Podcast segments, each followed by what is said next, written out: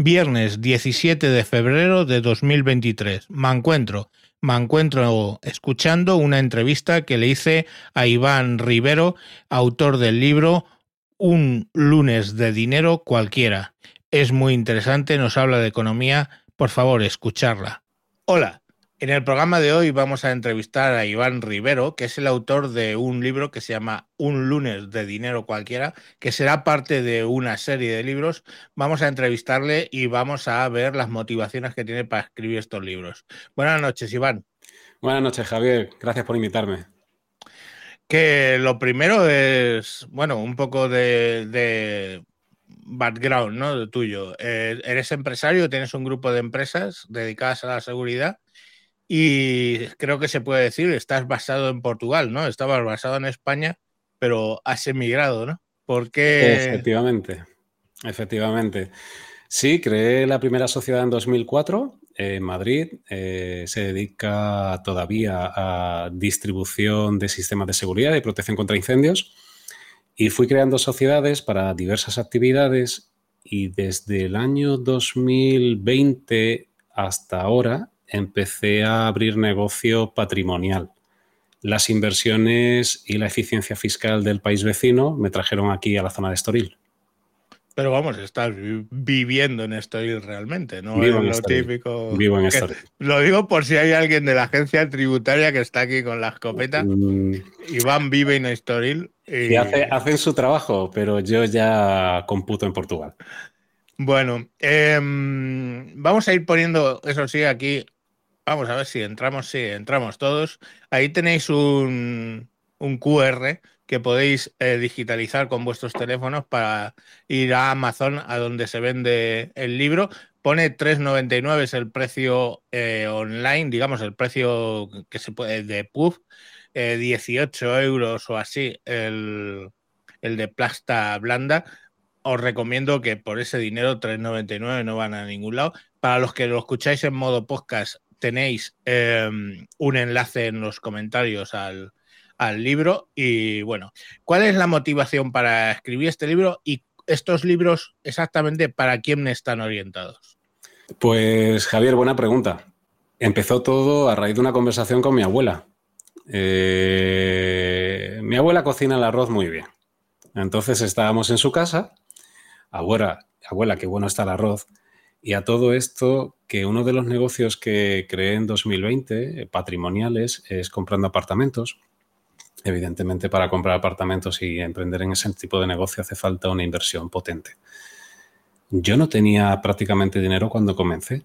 Entonces, eh, para la familia que han visto el proceso, ellos básicamente lo que me han visto es leer libros, leer libros de educación financiera.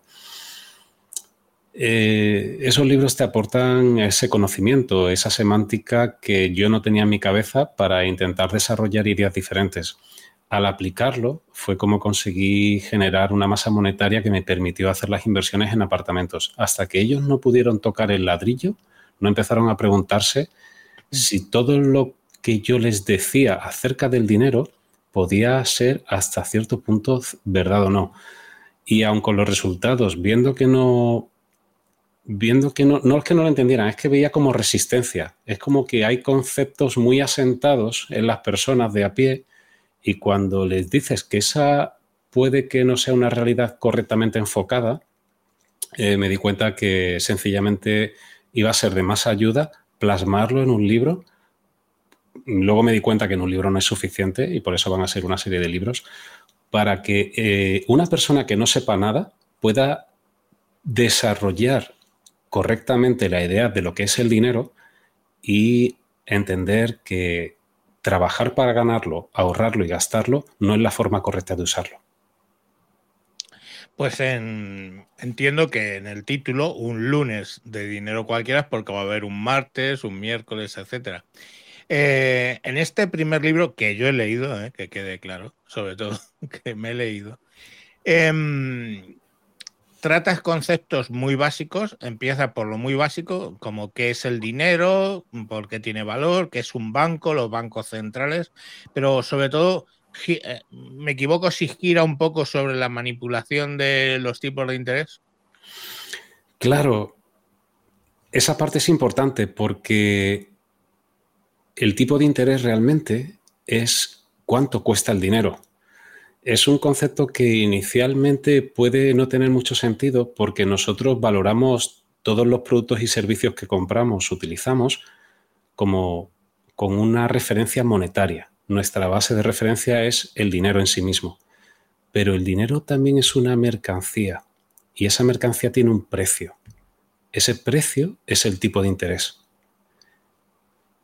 La manipulación del tipo de interés es la decisión por un organismo central de a cuánto tiene que estar, o dicho de otra forma, cuánto tiene que valer el dinero. Em, es como si un organismo centralizado le dijera al panadero a cuánto tiene que vender al pan y a una persona que tiene una granja de pollos a cuánto tiene que vender los huevos. Eso ya sabes que no tiene mucho sentido. Pues con el dinero sí se hace. ¿Qué es lo que pasa? Que los grandes compradores de dinero no somos las personas de a pie, sino son las grandes empresas y los bancos. Los pequeños compradores son las medianas empresas. Eh, bueno, me he dejado otro gran comprador, los estados. Entonces, básicamente, el tipo de interés es el precio al que ellos compran esa masa monetaria. Que se designe cuál es ese valor de forma centralizada es lo que yo denomino una manipulación. Al final no es más que una decisión de un organismo institucional central sobre cuánto tiene que valer para las dos partes un intercambio, en este caso de dinero, eh, sin posibilidad de que haya una decisión bilateral de cuánto es el precio justo para ese intercambio. Que en una transacción en la que tú cambias euros por tocino o por jamón o por queso, decides libremente, en el dinero no se decide libremente. Y, claro, eso abre a los estados eh, una puerta enorme para que, digamos, puedan controlar su economía, ¿no? Ya no sea el típico imprimir, darle a la manivela de la maquinita de imprimir billetes, sino fijando todo este tipo de, de índices, etcétera, ¿no? Y las presiones sobre los bancos centrales que en principio mm, se venden como eh, unidades autónomas, pero en realidad no son autónomas, ¿no? Es que eh, lo son y no lo son. Eh, tendríamos que hablar a lo mejor específicamente de lo que es el Banco Central Europeo o de la Reserva Federal o del Banco de la República de Mozambique o ¿Cuáles son independientes y cuáles no? Estamos ahora mismo en Europa, hablemos del Banco Central Europeo. vale, Europa tiene quizás un caso un poco más complejo. El Banco Central Europeo realmente eh, tiene una cuota de poder basada en las economías de la zona euro, que se decidió en la constitución del euro, un poquito antes. En cada banco central, Banco de Francia, Banco de España, Banco de Italia, el Bundesbank, tiene una cuota de decisión en base al peso de cada economía en ese momento de creación. Hay una redistribución de esas cuotas cada cierto tiempo, de esas cuotas de poder, pero al final más o menos se está manteniendo desde el momento de creación.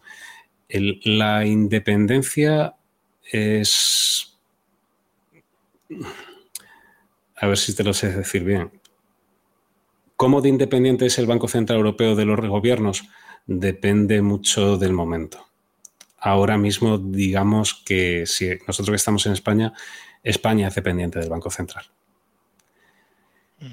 El Banco Central, a su vez, depende mucho de la decisión de Alemania. Y si Alemania y Francia se ponen de acuerdo, aquí no hay más que hablar.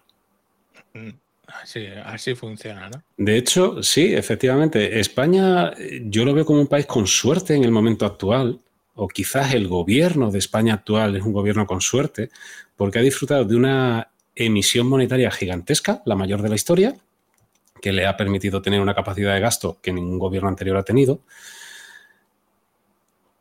y sigue teniendo cierto margen de maniobra porque Francia está contra las cuerdas.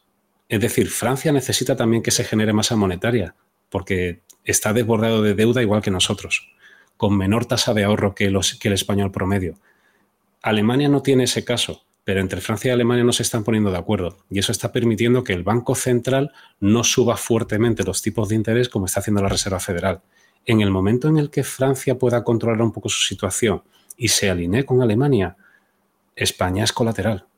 España dejará de tener la financiación barata que tiene. Y hasta qué, ya que lo mencionas, ¿hasta qué punto el Banco Central Europeo es seguidista de las políticas de la Reserva Federal de Estados Unidos? ¿Hasta qué punto están, digamos, ligados?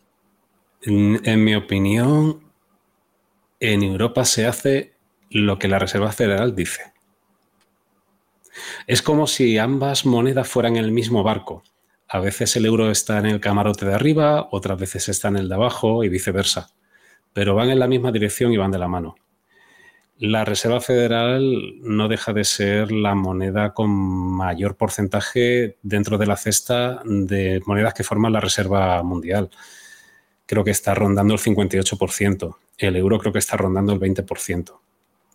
El emisor, lo que es el gobierno federal de Estados Unidos como emisor de deuda pública, es la contraparte más segura de todas al final en Europa no tenemos contrapartes tan fuertes. La, más solvente es Alemania, pero no deja de ser un PIB de, lo digo en, americano, eh, de 4 trillones americanos o de 4 billones europeos frente a los, no sé si son 27 billones europeos, trillones americanos que tiene Estados Unidos. Entonces la capacidad ilimitada que tiene de emisión le da esa solvencia. Es lo que se dice, la contraparte más fuerte. Interesante. ¿Qué más vamos a encontrar en este primer, en este primer libro? Bueno, lo primero es un poco darle un contexto histórico de dónde viene el dinero, cómo surge, ¿no? Cómo es la necesidad del ser humano de generar intercambios y tener una base común para intercambiar, para referenciar. ¿Cuáles son las características de, básicas que tiene que tener una cosa que llamamos dinero? Sobre todo a nosotros nos viene mucho la reserva de valor, ¿no? Como característica fundamental, aparte de la capacidad de intercambio. Quizás la tercera, la que el ciudadano a pie menos tiene en cuenta, pero es muy importante, es la unidad de cuenta. El poder referenciar progresos en positivo o en negativo de lo que es una historia contable. Esas tres cualidades quizás son las principales que tiene que tener una cosa que sea llamada dinero lo que estamos viviendo ahora, en nuestro contexto actual, con tanta inflación, es la cualidad de reserva de valor poniéndose en entredicho. Y es lo que es la inflación. Hablemos un poco más de, otras cosas aparte del libro. Eh, bueno, supongo que vas a tratar las, eh, las cibermonedas, ¿no? Como cybercurrency, ¿no? La, em, la CDBC. El otro, no, CBDCs y las bitcoins, etcétera, cómo van a funcionar, cómo funcionan, etcétera. Supongo que será, no, no está referenciado en este libro, pero supongo que lo irás a tratar. Y una cosa que dijiste antes, estábamos eh, fuera de cámara, comentaste que tú te saliste del mercado de las cibermonedas en un proceso que, alcista, es decir, tú has ganado dinero con, con, las, con las cibermonedas, ¿no?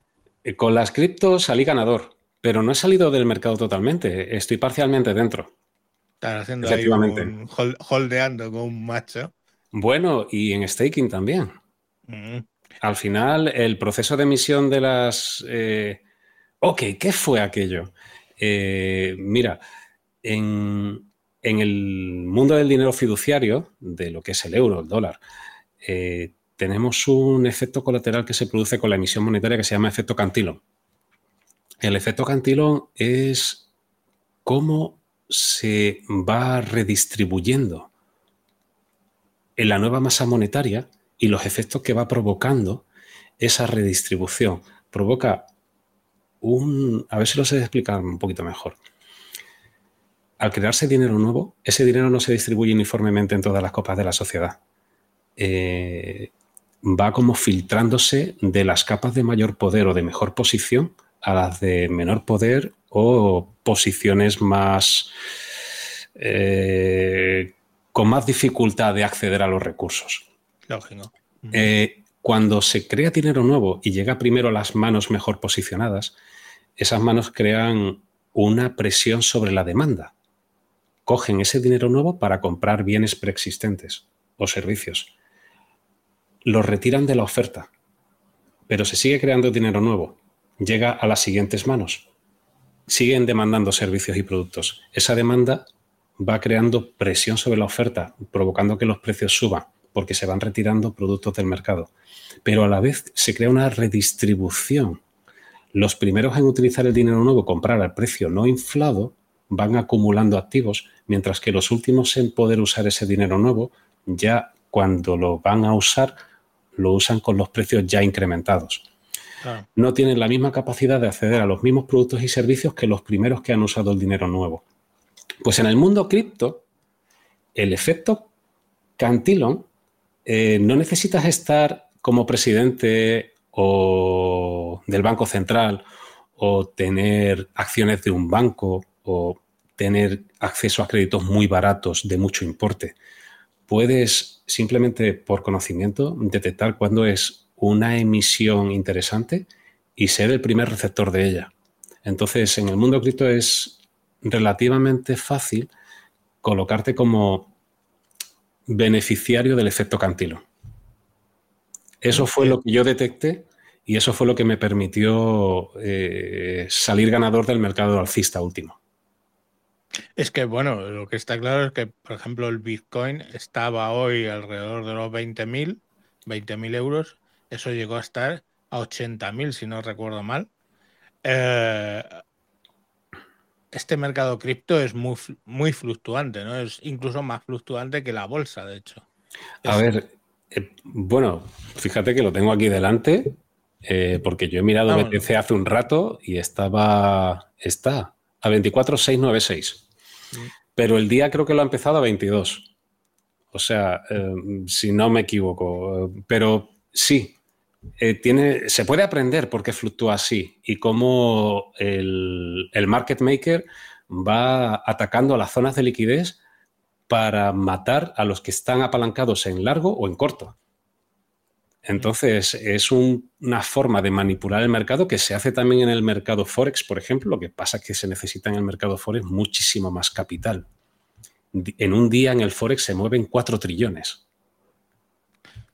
La capitalización total del mercado cripto hoy en día, mientras estamos tú y yo hablando, eh, no sé si es de en torno a un trillón.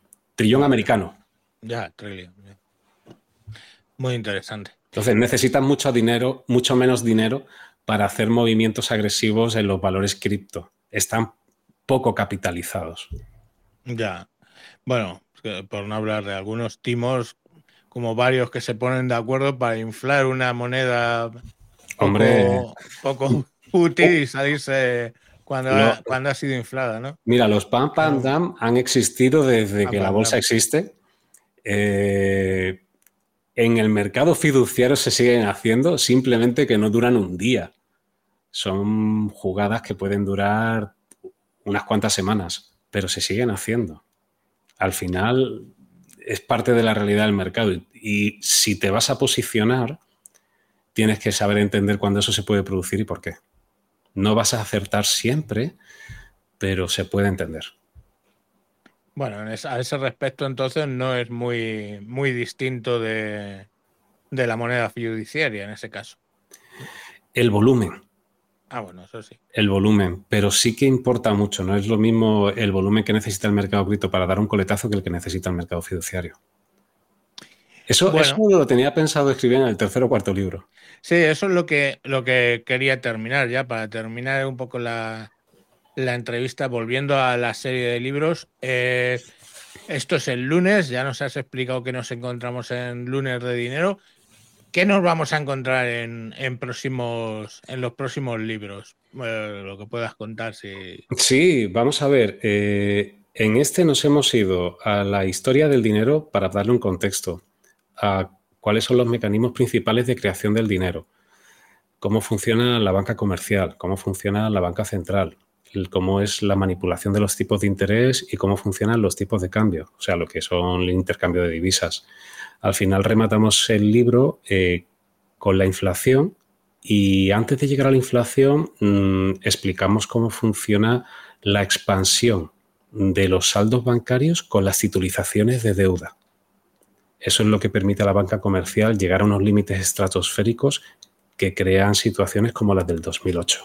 Que nadie se asuste, porque os puedo decir que este libro no es muy técnico. Yo he entendido todo y ahora cuando él habla entiendo lo que dice. Quiero decir, eh, imaginaos este libro, perdóname la comparación, pero un poco es economía para dummies, o sea, es de menos a más y, llega un momento que entiendes todo lo que lo que lo que él plantea aquí, ¿eh? No os lo digo porque algún término técnico y, se queda la gente descolgada eso no va a pasar. O sea, os leéis el libro y pasito a pasito, concepto sobre concepto y creciendo y en una progresión muy, muy lógica, eh, vamos viendo cada vez eh, temas más complejos. Por eso preguntaba los, los, libros siguientes, qué es lo que nos vas a, traer en la medida que claro, Claro que sí, claro que sí. A ver, intento que sea todo contenido evergreen que pueda valerle a un lector que lo lea dentro de 10 años, dentro de 20, pero no pude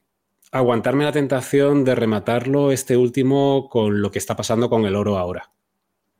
Eh, los tipos de interés han puesto muy de moda, todo el mundo habla de ellos, eh, lo que se cuenta era válido hace 20 años y me imagino que será válido dentro de 20, pero bueno, con el oro caí en la tentación tuve que contar lo que yo percibo que está pasando, cuáles son las dos fuerzas en el mercado que están aconteciendo. La banca central, por un lado, comprando, los grandes bancos de inversión, por otro lado, vendiendo. No vendiendo oro, vendiendo el oro papel. Pero es que el oro papel y el oro cotizan como si fueran una sola cosa, y que no lo es. Entonces eso creo que merece mucho la pena explicarlo, porque cuando te lees el libro puede crear quizás una sensación de decir, ¿y dónde me puedo proteger? ¿Qué, hueco me queda? Ese sí que fue una sensación de reconocer que acabé el libro diciendo dos cosas. Primero, qué pringao soy por el rollo de gano un dinero, me lo gasto o lo ahorro y si no, pues O sea, básicamente de la economía de andar por casa que yo tenía. Y lo segundo es, Dios mío, esto se está cayendo, ¿no? O sea, esto se hunde, ¿no? O sea, fue un poco esa impresión que te da, pero bueno, supongo que se irá matizando y complementando en los, en los siguientes libros. Eh, mm. um, no sé. Entonces, respondiendo a tu pregunta, el segundo, ¿de qué quiero hablar? Quiero un poco ampliar el marco. Aquí me he centrado en el funcionamiento más básico, pero me he tenido que dejar muchas cosas fuera porque requiere asentar estos conceptos primero para entender lo siguiente no he comentado lo que es el mercado de repos o repos inversos. No he comentado lo que es el funcionamiento del Fondo Monetario con el Banco de Pagos Internacionales, Banco Mundial, Reserva Federal. No he comentado realmente, aunque un poco sí se toca, la relación entre Reserva Federal y Banco Central Europeo. Eh, hay mucho todavía hay mucho. El dinero realmente mm, da para, mucho más de esos siete libros. Lo que ocurre es que simplemente con las ideas claras de lo que el dinero puede hacerte si no lo entiendes, que es lo que estos libros pretenden explicarte, eh, tu mente simplemente ya con eso empieza a funcionar en otros parámetros. Empiezas a ver la realidad de tu día a día diferente. Eh, detectar peligros donde ahora mismo no hay nada, no ves nada, o identificar oportunidades donde ahora mismo puede que no estés viendo realmente nada.